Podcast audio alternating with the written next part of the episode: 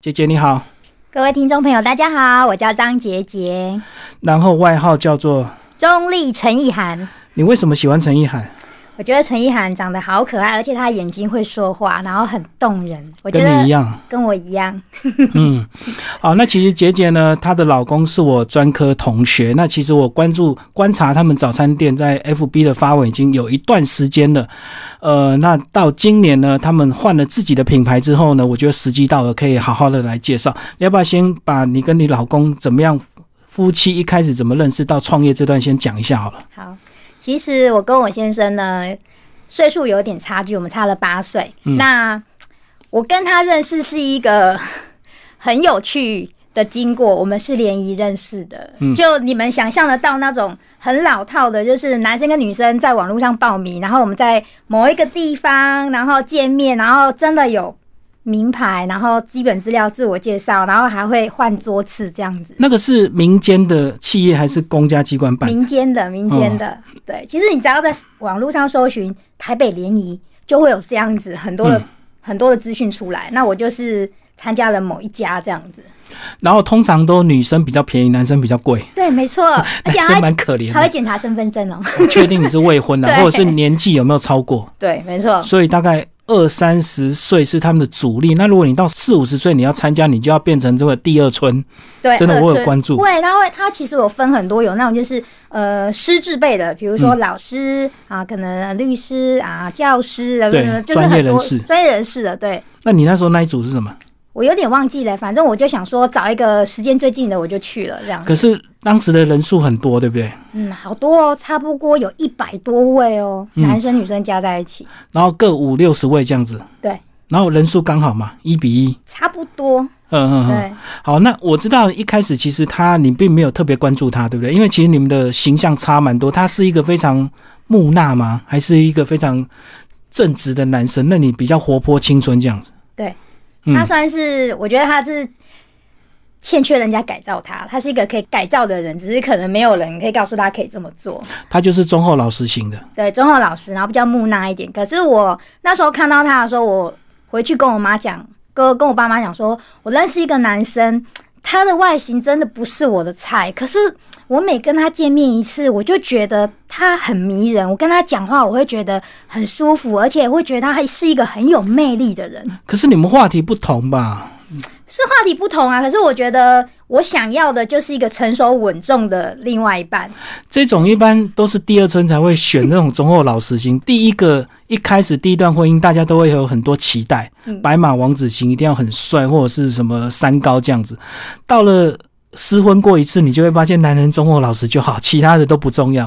为什么你第一次就会选这个？应该是说我的外形其实都会吸引到跟我差不多、嗯，差不多类型的男生。可是我久了之后，我会觉得好像这样子的男生跟我走在就是交往，好像比较容易没有办法走很长远，因为我们可能常会吵架，然后年纪太近也会容易有些争吵。后来那时候我就决定说，算了，我要走另外一个市场，我想要打。打进那个宅男市场，就互补型就对。对，后来之后我就有朋友说，那你应该参加联谊，联谊超多宅男的，而且去联谊的男生其实他们都有稳定的工作，而且其实呢，他们呢，我稳定的工作、稳定的收入，而且他们个性其实都很好，而且他们真的都是要来找另外一半的。那我觉得说，好，那我就是要找另外一半，因为那时候我年纪也三十好几了。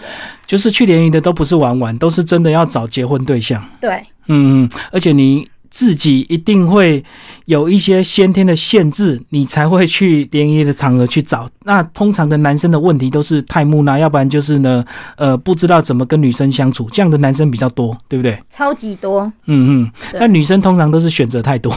女生其实我觉得去那边女生其实条件都蛮好的，嗯，可是可能是因为工作的关系，可能没有环境的问题，对，没有办法认识异性。那我本身也是因为工作的关系，我其实要认识到。男生机会其实蛮少的。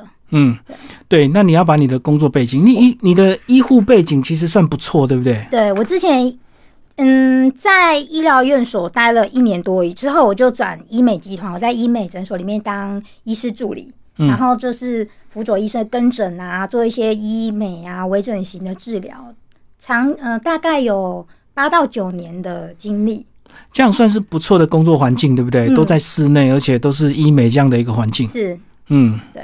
那后来为什么？是因为结婚之后吗？才开始转换跑道？工作带给我蛮大的成就感，让我也是让我觉得说，原来我是可以销售，是可以说服别人的，我是可以让人家觉得说我是一个很有魅力的人。哦，在医生这个当助理都要点点对不？话太多会被医生骂？不会哦，我们很热情，因为其实我们那个集团的话，我们是每一个人都必须要扛业绩的。哦，你们有点业绩压力，要不然我看很多护士如果话太多，有时候医生都会大男人，有时候都骂护士出气，我觉得护士蛮可怜的。不会，我们那边就是。医生也需要我们帮他 push 啊，他才会有生意啊。所以其实我们跟医生的关系都蛮好的。所以你们对象都女生对不对？女生、男生都有，各行各业都有。因为其实爱美，其实医美现在已经变成是全民都在做的事情了，只是有的人讲，有的人不讲而已。那所以我们每个年龄层其实都有。所以你看我今天这个眉毛怎么样？我要讲讲，我照片要铺在有印在这个画面旁边。这个是昨天一个同学帮我做的，他帮我试做。那后来他蛮难过，我说真的不难过，其实还好了，还可以的。因为人生中有第一次嘛，我就是他第一个白老鼠，还蛮有型的。对，很有型。所以其实我现在才知道，觉得男生女生都真的有些，有时候稍微做一点小小的微型的一个呃小调整，真的会让自己身心很愉悦。这样，然后后来你们这个呃结婚之后，你就开始有所谓的转换跑道的一个想法吗？其实我那时候决定要结婚的时候，我就觉得，虽然医美这个工作收入非常好，也可以让我带来很多的成就，哦，因为主要有业绩，就对。对，但是他付出的时间也相对的蛮多的。然后那时候我觉得，可能要结婚生小孩了，我我想我应该没有办法这样子去轮班啊，然后可能常常要加班，所以那时候结完婚没多久，我刚好就怀孕了，所以就。把工作辞掉了，后来我就在家里做全职妈妈两年。嗯，对。然后后来怎么样考量？是小孩差不多了，稳定了，可以出来创业。我的想法是因为我老公是在杂志社上班当编辑，现在都还是吗？现在没有了。那时候就是他在哦，现在是全职的。对，他在杂志上当编辑。那我觉得，因为现在媒体的时代整个崛起，其实资本。真的衰退非常多，而且影响又是非常小众的市场，对，所以那时候我就是担心，我这个人的个性就是会一直未雨绸缪，会想到往后往后的事情。然后那时候我会觉得说，如果只有他出去赚钱的话，我觉得迟早，万一如果他中年失业怎么办？我很担心这个问题，所以那时候我就想说，还是我们来创业这样子。对，那当全职妈妈其实很无聊，都只有六日他放假的时候，我才能。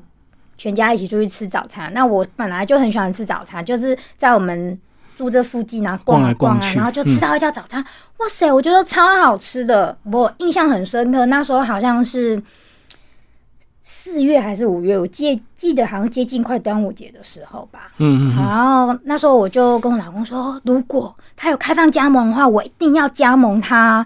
我就说，我我我觉得做早餐对我们来说非常适合，因为我觉得时间很短，然后又可以照顾小孩，我们生活作息又是正常的，我觉得非常好。所以你第一次加盟就是你吃到很好吃的这家是哦，它有什么特别？因为我看到美式的早餐、西式的早餐好像差不多就这样了。它特别的地方是，一般早餐店的东西非常的多，琳琅满目，好几百项这样子，可是它东西很少，它可能加上饮料不到三十项。我觉得它东西很简单。那我觉得。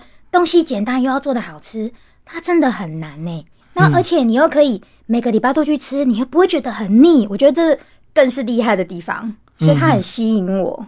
哦，一般都是为了满足各种不同的客人，所以它的品相很多。是，然后这这一家就是很专做它的几项非常强的，主要就是以吐司为主的一个吐司菠萝堡。嗯嗯嗯，对，哎，那还蛮特别的。哦对，所以然后我们。经常去，经常观察，生意都好好哦。即使它的价格以早餐来说有一点点高，可是它生意都非常好，都要排队哦。所以观察了一阵子之后，我就觉得，嗯，这应该是可以哦。然后加上，虽然说我本身是念医疗相关的，可是我的娘家一直以来都是从事餐饮相关的行业。那那时候我从小就是在家里。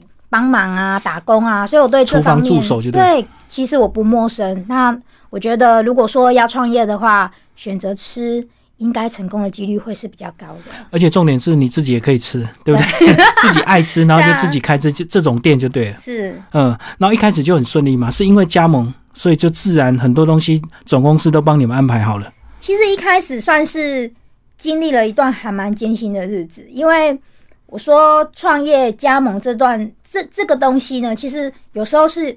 有一点迷失，很多人会觉得说，我今天创业，我加盟，我选择一个品牌，是不是我就万无一失了？嗯，其实我觉得在这个过程当中，我们发现了蛮多问题的，就是都会觉得什么都靠总公司就好了。对，其实并不是这样。对啊，就是自己乱了才知道说，其实你要选择一个好的加盟。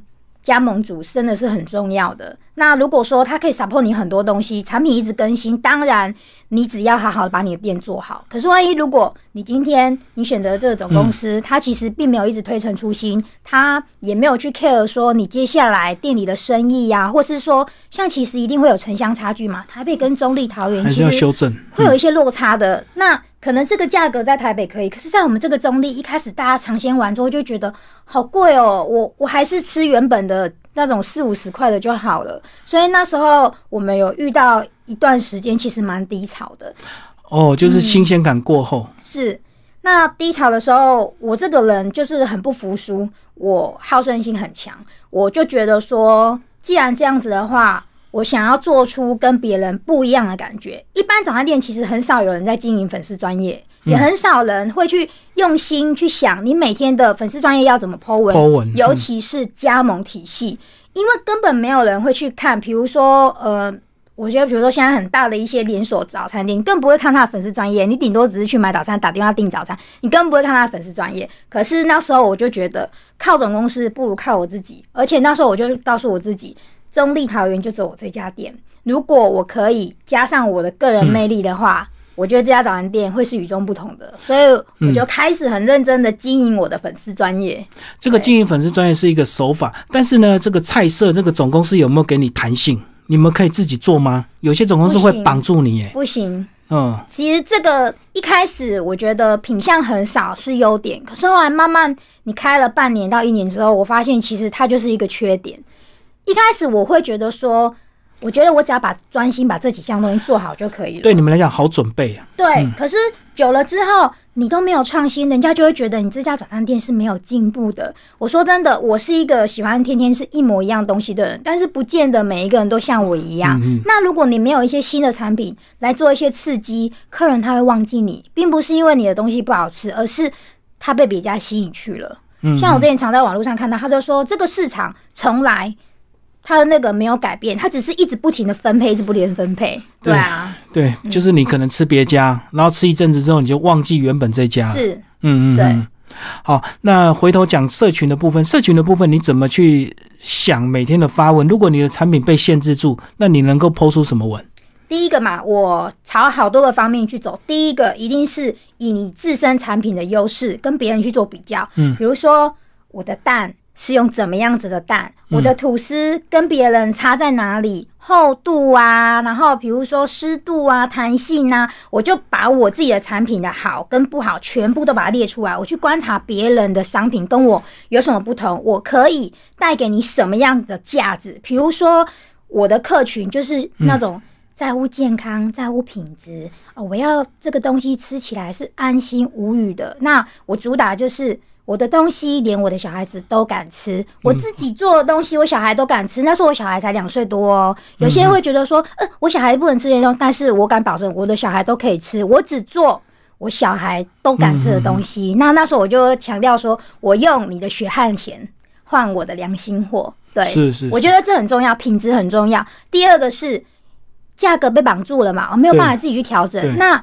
价格被绑住了，你应该要怎么样去？告诉人家，你买这个东西，你吃这个东西，就是有它的价值，有它的品质在。嗯，对，所以我店里的环境，我把它营造成它是温暖的，好，它是有点时尚的。因为其实有时候人家来吃早餐，看你提什么早餐，就会觉得说，哇，你这个早餐看起来好像很高级、很厉害，而不是那种随随便便街边的那种随便吃的早餐。哦，你是透过包装让它提起来好看，对，要让每个人觉得、哇，买这家哇，你今天吃这家早餐了，好厉害哦！我之前有看到人家吃，哎，我觉得人都会有一种那种就是虚荣感的啊，你背 LV 包包啊，例如之类的。对，那我觉得你可以营造你的吃这个早餐是高级的，会让人家觉得羡慕的。我觉得这也是一个可以着手的地方。然后还有，我觉得一般早餐店给人家感觉就是油油腻腻的。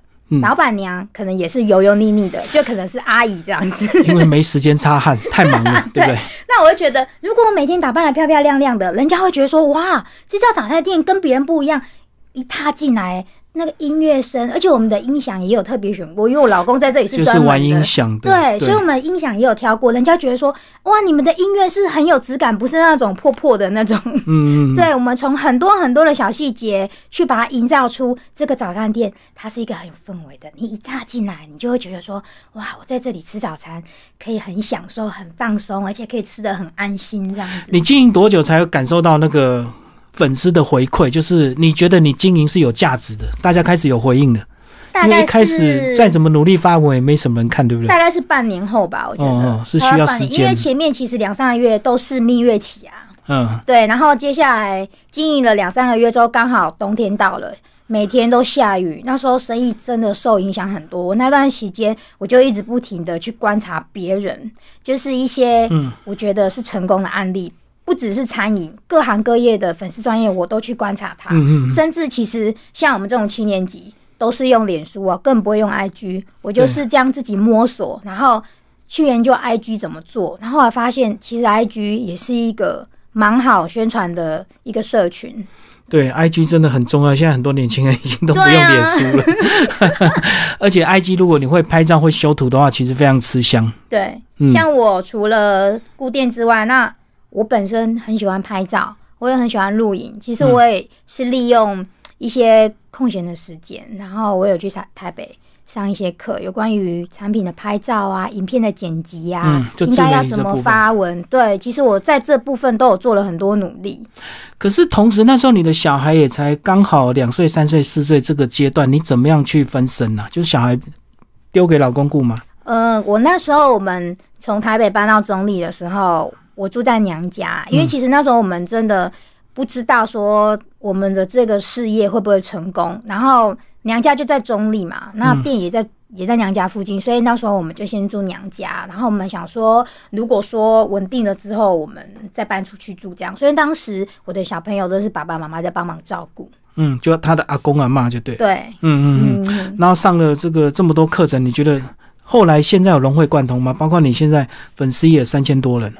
有啊，我觉得收获很大。嗯嗯，应该是说有关于拍照的部分、po 文的部分，其实客人给我很多很多回馈。因为像我们的客人其实是各行各业，有很多其实是老师啊、专家、作者，其实我都不知道，是他们自己会告诉我说，我从来没有看过有一家早餐店天天 po 文，而且做的这么的用心、这么仔细。然后我除了会 po 店里的餐点之外，我慢慢的会带到一些我个人的东西。对自己个人生活的品质、生活美学的对对，然后到后期，我前几个月，因为后来之后，我慢慢的喜欢上阅读。其实我还把餐点跟书结合在一起，摆在一起。对，我觉得这蛮特别的。因为吃什么早餐要配什么书？对，然后我会，比如说我今天看了这本书，那这本书我得到的启示是什么？然后我会去查那个作者。比如他是什么星座，我自己乱假设，他天秤座，可能他喜欢这个餐点，那我就把这个餐点配在一起，这样子。哦，什么星座配什么早餐？对，或者是说，哎，他是一个女强人类型，那我觉得女强人她可能想要速战速决，可能想要立起补充热量啊什么的，我就自己帮他搭配这样子，然后让人家觉得说，哎，对哈，我好像今天可以吃这个哦。然后或者是有些人他可能不知道这本书，他可能因为这本书觉得，哎，好像不错。那我在剖这文的时候，其实我也会 take 那个作者。嗯，我懂，让他知道你在关注他的。对，我觉得这是一个还蛮有趣的东西。对，一般作者正常都会看到，都会回应啊，他会很感谢你，因为等于你帮他推荐他的书，然后有一天他一定会亲自跑到你的店里去，突然就会出现。有，我目前 PO 的几乎都有来回应我。嗯嗯嗯，你还没讲到你老公的角色啊？我老公的角色其实我本身就是比较外向，他就是比较内向，所以这个。创业大部分都是我主外，他主内比较多。那他一路以来都坐办公室啊、打字啊什么的，其实他对这个真的是完全没有经验，他就是从零到变成现在，他可以独当一面。所以他现在是主要是控制厨房。其他厨房他已经没有控制厨房了，我们现在已经给哦交给员工了。对，我懂了。那我现在慢慢训练他，要朝柜台。要跟人家接触啊，跟人家聊天呐，要怎么样跟客人有连结啊？哦，所以他已经从厨房走出来了。对他已经从厨房走出来了。对，等于你是在外场，然后他已经要站到柜台，就对。对。哎，所以这样训练算是有成哦，因为其实他并不是那么热热情的人，对不对？是他其实有一点闷啊。嗯。但是其实。要聊天，他也是很能聊，但是就是可能他没有办法像我，可能一见到一个陌生人就可以马上哎就可以聊天啊什么的，他可能没有办法。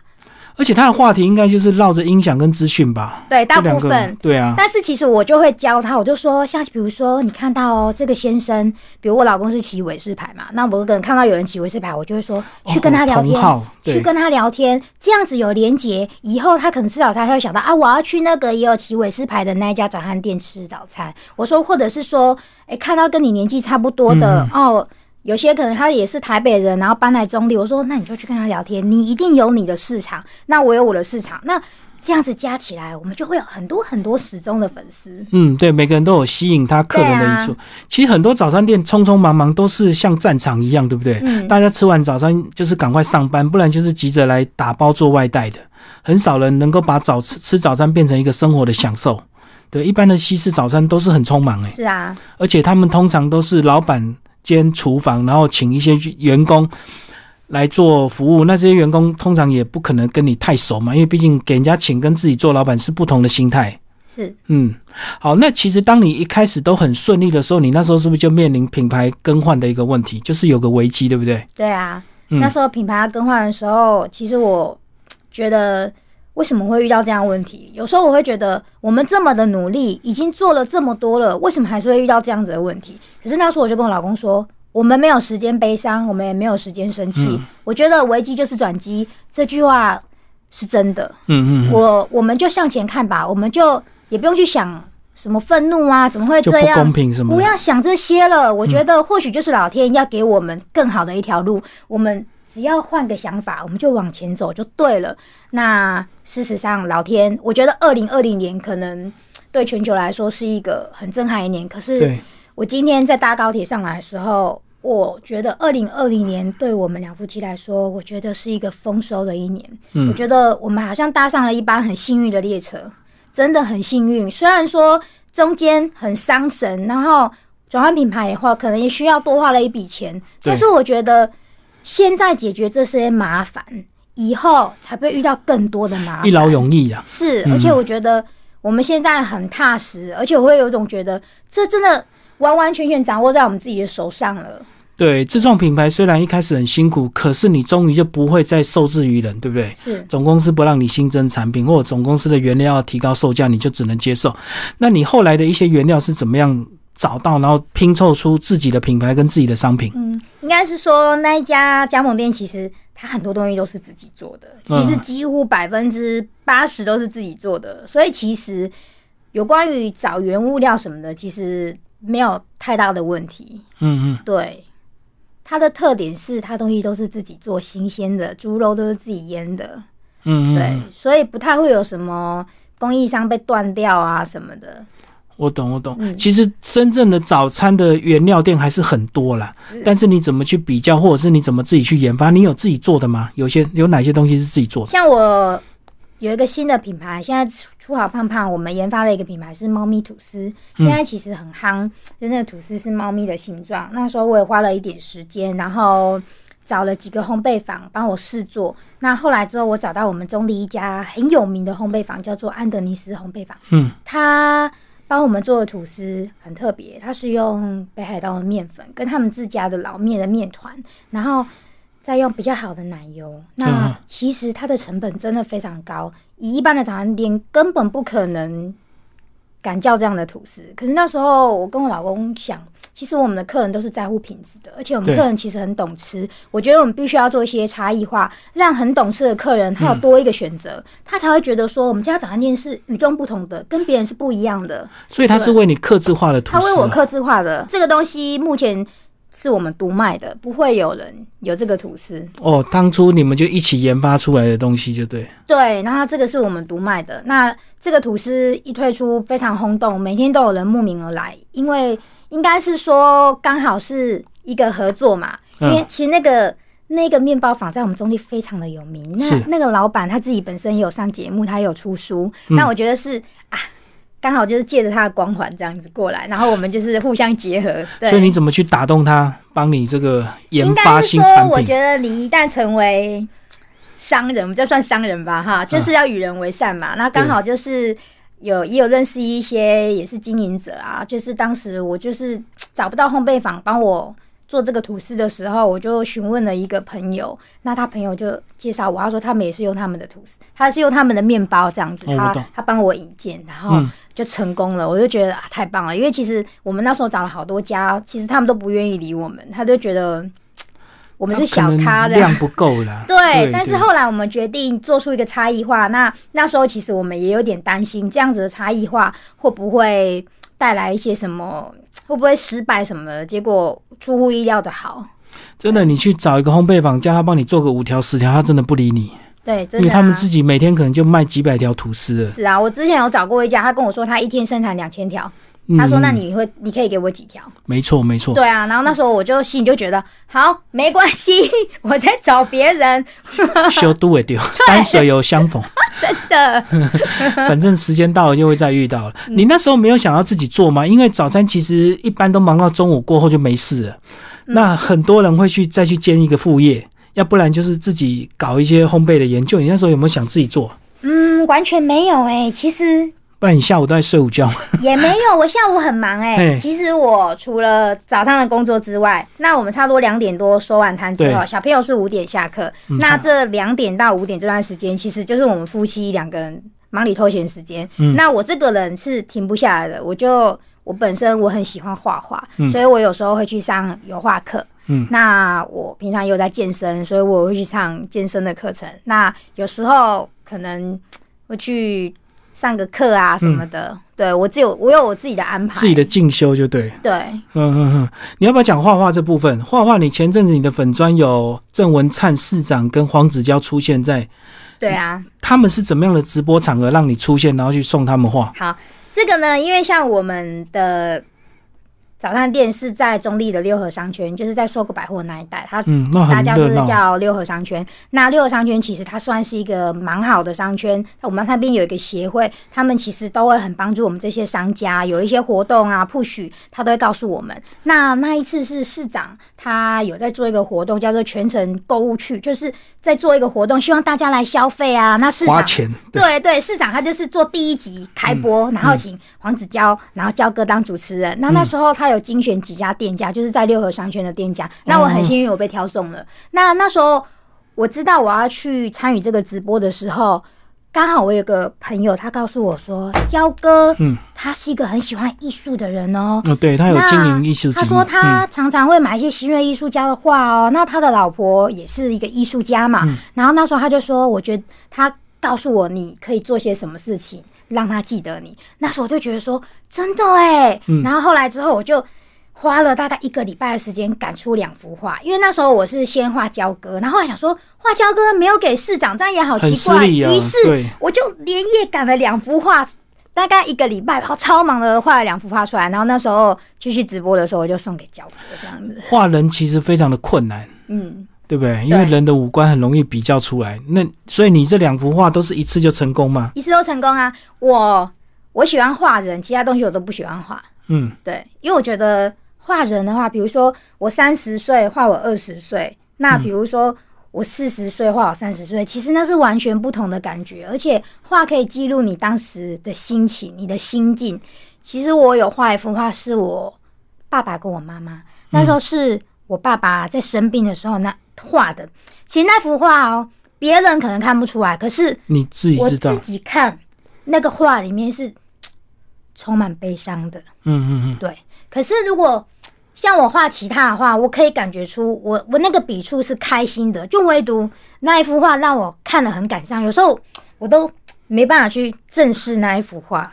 嗯嗯嗯，当下自己的心情是最是最理解的，嗯，而且画画它是有个漫长的过程，所以那种情绪会记录的更清楚，不像拍照一秒就结束了，所以很容易。那时候我在画我爸爸妈妈那一幅画的时候，那时候我画到一半，我我就不想画它了。那时候我我就跟我的老师说：“老师，我这幅画可不可以先停下来？我可以先画另外一幅，转换一下心情。”他说：“你要画，你就要一口气把它画完。”所以其实我画那一幅画，其实。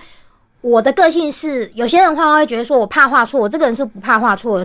画画就是一个心情，就是一个纪念。我觉得不用去在乎说这一笔画的长还是短、粗还是细，要画就画。所以，但是那一幅画我画了好久，我可能也花两个月的时间。但是，其像彪哥跟那个那个市长市长的话，其实。嗯，大概呃一幅画大概画四个小时而已，很快就结束了。嗯，可是我爸爸妈妈那幅画可能画了两个月。不同的心情。对，嗯嗯嗯。好，那除了画画之外，你刚刚也有讲到你有去做健身啊？对，我有去健身。对啊，你好像特别注重你的这个身材，对不对？应该是说，我一直以来给别人感觉就是很健美，很算是还蛮在乎自己外貌的。那有时候因为很忙啊，然后你知道，人过了三十岁之后，代谢真的会变差啦，真的跟年轻的没办法比。那我健身，第一个是我希望我可以一直维持很好的体态，第二个是健康，觉得健康很重要。常常跟我老公说要去运动啊，我说外外观当然是主要，但是我们现在。运动其实是健康，你有没有想过，小朋友还这么小，万一你倒下来的话，我怎么办？我每次都这样，一直跟他说，一直跟他说，有用吗？哎，没什么用。可是你们下午不是你拖着他就走了吗？对啊，但是他就是他这个人就是属于那种就是啊，现在放松了，我就要划个手机，我就要看个杂志啊什么的。他比较是属于那种不太会去规划，说我今天要干嘛，我等一下要干嘛。他就是想到哪里做到哪里，比较没有那么积极的在过生活。对，那是我。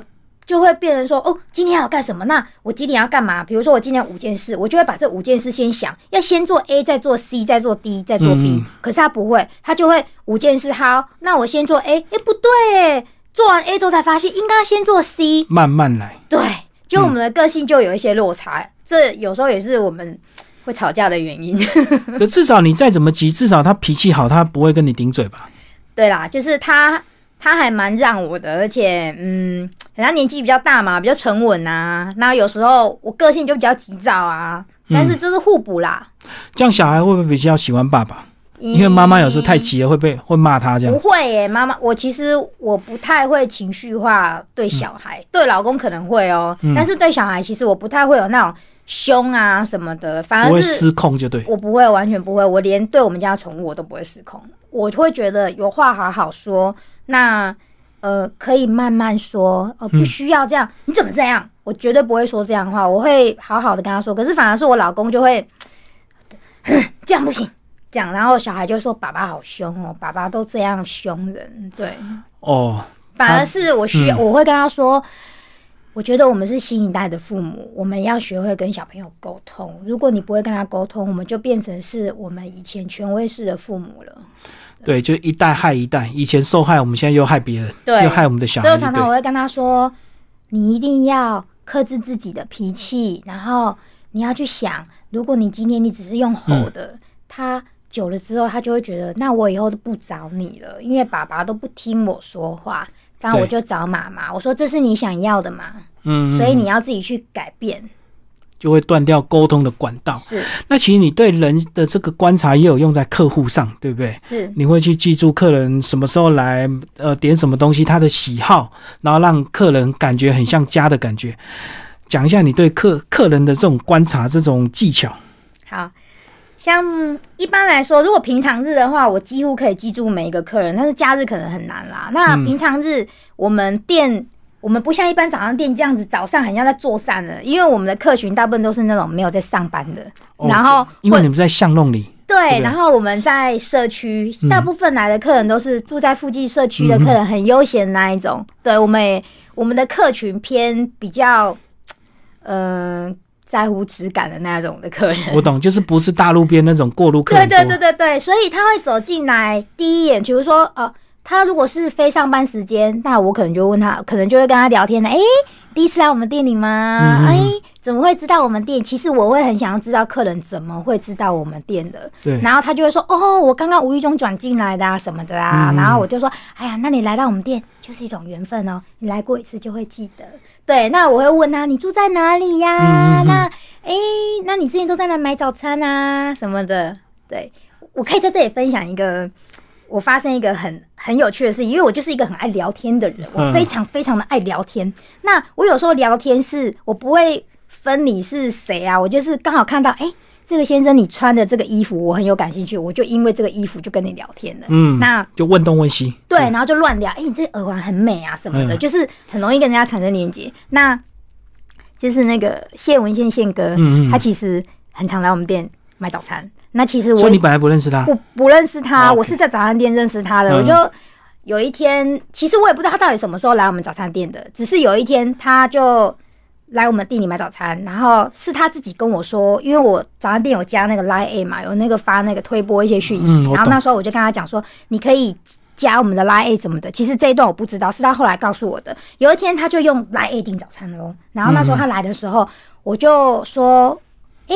因为可能还没有好，我就 化解尴尬嘛。啊，稍等一下哦，什么的，阿西先生啊，什么什么，诶，他的那个 line 上面其实就写谢文献，可是我不知道他是谁，因为他的书那时候我真的没有读到，然后。然后他就跟我聊，然后我说：“那你住在哪里呀？”乱聊就很乱聊。他说：“哦，我住在那某一栋啊。”那其实我们有很多客人都住在那里。然后刚好我们有一个比较熟的客人，他也住在那边。隔天他就来了，我说：“哎，有一个先生姓谢，他也住那里。”他就说他是一个作家。我说：“真的假的？他是一个作家？”你跟别的客人打听他就对。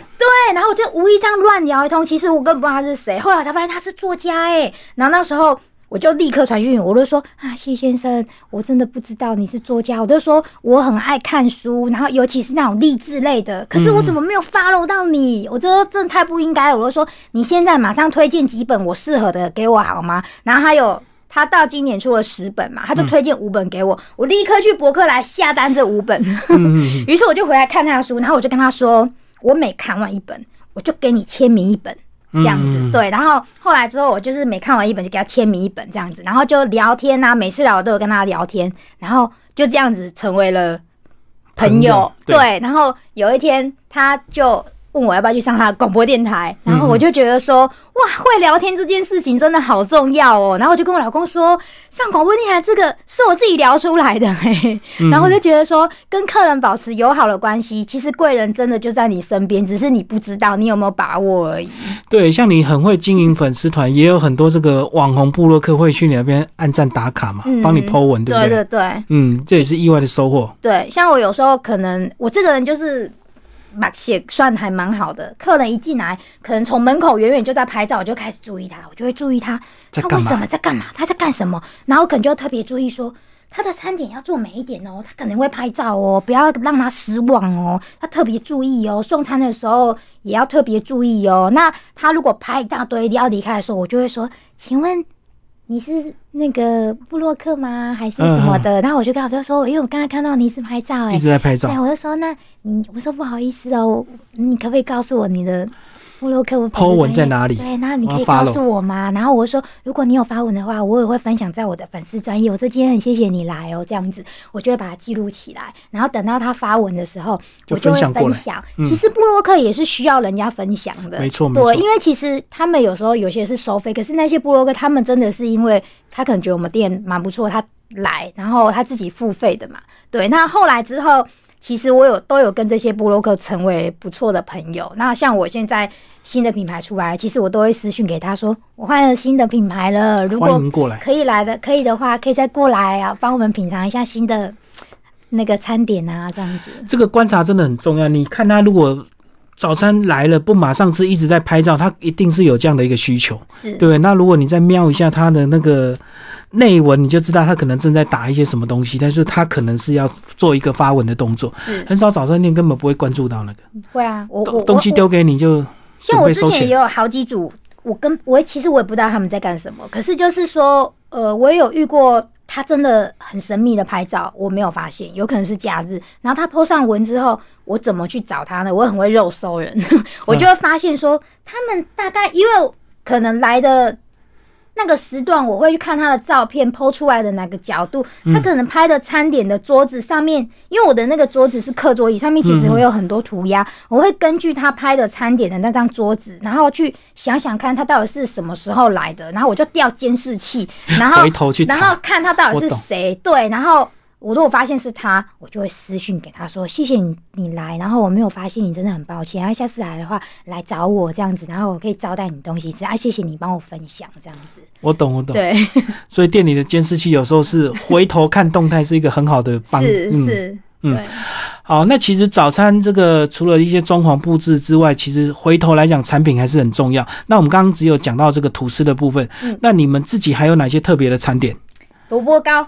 嗯，对，一般大部分你早餐店想到的萝卜糕都是都很难吃，都是工厂蒜蓉酱油的萝卜糕。嗯，对，但是萝卜糕原本基本上我们有选，就是含米量比较高的萝卜糕，因为大部分萝卜糕一般早餐店应该都卖三十几块吧，然后顶多而且都薄薄的，对，没有萝卜丝。我们这家店呢，特别是我一定要让每个客人都吃饱，我们的分量是很多的，然后我们用料很实在。然后最主要是我们的酱料都是自己煮的，我们不是外面买的那种酱料。你自己炼出来的？是，我们都自己煮的。那个酱都是我老公煮的。人家都问说，你的那个酱料怎么那么好吃？我老公说，因为我里面有加了汗在里面。对，嗯。然后除了萝卜糕还有哪一些？哦，还有我们的新产品卷饼。我自己因为其实一开始那加盟店给我们的东西，其实都是有吐司、菠萝面包。就这两种东西而已。后来之后，我们就有萝卜糕，还有卷饼。卷饼的话，我选了那种就是真正的是那种新鲜的葱下去做的饼皮，而不是那种冷冻的葱。所以那个饼皮吃起来外酥内软，然后你真的是吃得到葱的味道，比较扎实。对，比较扎实，然后饼皮比较厚，然后里面会包我们自己腌的猪肉。对，然后再加上气势，那一道料理很多部落很多部落客推荐，他们很喜欢，就是像牛肉卷饼那一种，类似像牛肉卷饼，可是它吃起来的口感呢，介于蛋饼跟葱抓饼中间，它饼皮比较厚，因为牛肉卷饼它的嗯味道其实不不太一样啊，对，但是它看起来样子有点类似，嗯嗯嗯。好，最后讲过这个今年呐，这个终于你们品牌也定位好了，然后现在都顺利了吗？顺利了。嗯嗯嗯。那以后有什么想法？想要你想要自己变成开放加盟的，有这样的企图吗？嗯，当然一定会有嘛。你会希望你的品牌可以越做越好。对。但是其实，在这样礼拜，其实有蛮多人来询问有关于加盟这一块的。嗯嗯。我有接触过三四组有来询问，真的是。跟他们谈了一些之后，我就会觉得有一些落差啦。然后我觉得暂时可能还是先把这家店做好。哦，理念上会有一些问题的。呃，我因为其实我跟我先生很珍惜这个得来不易的品牌。我觉得如果我今天要开放加盟的话，我必须一定要保证我的加盟的人是不是可以好好帮我把这个品牌经营好，不要像我之前加盟这样，就是。遇到一些很无助的时候，然后生意不好的时候，没有人可以帮忙。我希望如果有人来加盟我的话，我会有另外一种不一样的想法。我会希望我可以，你今天来加盟，你一定是因为我没有经验，我想要借由你这个品牌，我可以做的轻松一点。但是我收了你的加盟金，我觉得我就有义务要让你赚到钱，而不是我只是收你加盟金。那那这样我觉得没有意义。那如果做了一年之后你倒掉了，我觉得我我我觉得很心不安。对，而且我觉得很丢脸。那如果说今天你做的很好，那对我来说我也有成长啊，对我来说也是好的。所以我会希望我可以辅导他。他如果遇到一些问题，我可以去帮他解决。甚至像比如说，现在大家很重视 Google 的评论啊，或是脸书的评论，其实有很多老板是不。不看这一期，不看这些的，他就会觉得那些都是 OK，不要理他。其实我有去上过有关于服务啊跟客诉这方面的课程。我觉得餐饮业还是服务业都好，我觉得客诉的内容真的是需要好好的去关心、去了解。有时候客诉并不代表是 OK，那如果他是良心的建议呢？如果他说的建议真的是你店里需要改善问题，我们是不是可以从中里面找到，而且发现问题？他其实他不是恶魔，他是天使。我真的遇过好几个客人的客诉，给你建议，给我建议。那当然。大部分的客人客诉都是情绪化的，东西很贵啊，不值这个价格啊，这是这是那种很难听的。可是哪怕他十点里面只有一点写的是对的，呃，我们就有收获了。我觉得我们要换位思考，因为你经营者经营者当久了，你会有一个迷失，就会觉得啊，随便你呀，你要来就来，不来就不来呀，反正我也不想服务你这种客人。我觉得千万不要有这样子的想法，一旦你有这样子的想法，你就会。挑客人，你一旦挑客人，你的生意就会被你断掉了。其实有很多 OK 是隐藏版的好客，这是我这经营三年多来的心得。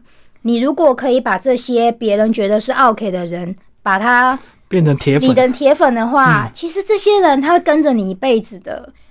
我觉得这个是我创业这三年多来遇到的挫折吧，因为有时候。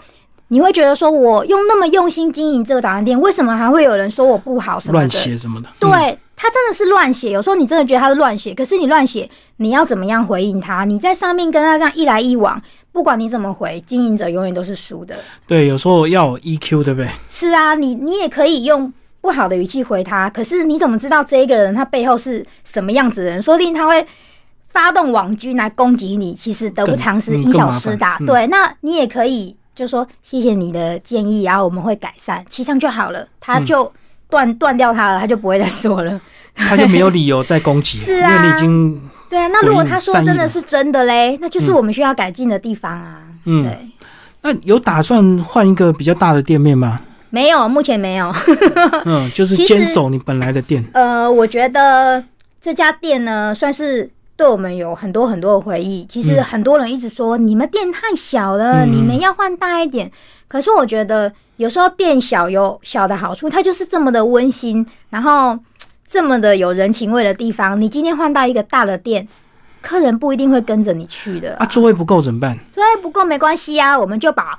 后位的方式，等待的时间，然后号码牌，我们把它做得更好。哦，因为像我们现在会后位，那我就会买很多板凳啊，然后我会制作很多文宣，然后会告诉客人我们后位的方式是怎么样。那像我假日我就 free 出来，我就专门在处理后位的问题，我就会一直不停的跑来跑去。哎，李先生两位对不对？好，那。汉迪，你先看一下，这是我们畅销的商品，可以先看一下啊。这是我们的一些社区网站的连接，可以进去里面看一下。嗯，先招呼他们。对，让他有事情可以做。那如果说我还会登记说他是几点来的啊？大概等多久？对，然后如果天气很热啊，赶快。给他们喝个冰红茶，让他们有事情可以做。你喝了我的饮料，你就不会跑掉了。不好意思走。对，嗯，想尽办法把客人留在店里。那其实等待时间其实真的没有很久啊。而且后会有时候意外造成排队的效应啊，大家经过看到排队早餐排队，他就跟着排。很多人很爱排队。但是但是这样排队也会造成一个主顾客就吓到都不敢来了。嗯，就是有我会发现，其实慢慢有些主顾客都不见了，然后他就会说：“哎，你们现在那很多人，我都走到那个路口，我就吓到，我就回家了。”会有这样子的状况发生，所以如果有这个状况的话，我就会跟主顾客说，其实你不用担心，他们有的人其实只是在等外带而已，或是你打电话来，我们速度其实很快。你一定要兼顾主顾客，然后你也要让新的客人觉得说，他其实不会等很久，而且出餐也很快。对，然后还有我很重视我们店内的服务，我认为餐点好吃是基本的，可是我觉得服务还有要让这家店让人觉得很温暖、很温馨。然后你来这边用餐，嗯，我觉得有些人可能会觉得说，慕名而来这个餐点或许不合你的胃口，嗯，可是如果服务很好，他一定会说，我有去吃过，嗯，可能不合我，又可是他的服务很好，你可以去吃看看，或许符合你的胃口。那至少这家至少他不会给我们这家店是不好的评论。那如果今天你的东西很好吃，可是你服务态度很不好，人家就讲好吃又怎样，服务态度又不好。没错，没错，服务可以救品，可以救产品，可是产品好不能救服务。是，然后我就会觉得说，早餐店这么多。我我其实没有自信说我可以当前三名，但是我觉得服务它是可以为产品加分，是可以让他走进来里面，然后让他留下深刻的印象。而且我觉得最厉害的是，他来他吃完他觉得很 OK，他还可以告诉别人说这家很棒啊，那你就成功了。嗯，我就是这样教员工的。你如果表现的不好，那生意就不好，那有可能我们店就倒掉，你就没有工作了。所以我们一定要。好好的经营，看到客人就要打招呼，你快乐，员工呃客人看了才会快乐，对不对？真的吃早餐这个服务，那个亲切的笑容是非重非常重要的，会影响到你一天的心情。最后讲一下，你们在店里，其实你还有个很特别，你是常常会办活动，对不对？哦，对哦，我请人去唱歌。对对对对对，那那个他是巴德林俊杰，其实他叫阿比，大家可以搜寻他的那个粉砖或是 IG，他就叫阿比。嗯，那。我那时候帮他取个外号，是因为他在某一个便利商店里面工作，然后那便利商店好像是在巴德，所以人家就叫他巴德林俊杰这样子。那中立陈意涵这个名字也是因为他我自己乱取的。然后他的第一场演出，其实他就是，我就想说，那我跟他合唱一首歌好。那他说他是巴德林俊杰，那我本人就超爱林俊杰的，所以那时候我就想说，那我要叫什么呢？那因为以前我住台北的时候，我住在宁波西街，那时候我就。我就说我是宁波西街陈意涵，那我现在搬来中立，我说那我中立陈意涵好了，所以从那个时候开始，我们两个就是一个团体这样子。然后那时候我就想说，早餐店应该没有人会唱歌啊，那我觉得蛮特别的，应该是说他是我们一个客人的学弟。那我们我那个客人他是开咖啡厅，他之前都会在那边驻唱，然后有一天我看到，我就觉得很特别。他说你想要他去你那边驻唱，我说可以呀，好啊。然后我他就说那你就去。就他把我介绍来，然后一唱就唱了两年多吧。然后他从一开始只是兼职，然后还考上街头艺人哦。然后他有跟我分享，他在我们因为在我们这边唱歌，很多人认识他。然后他因为在这边接了很多商演，然后比如说人家的结婚啊什么的，他都有去。那他也是一个蛮感恩的人哦，他就会觉得说我每个月让他在这边曝光啊，然后可以。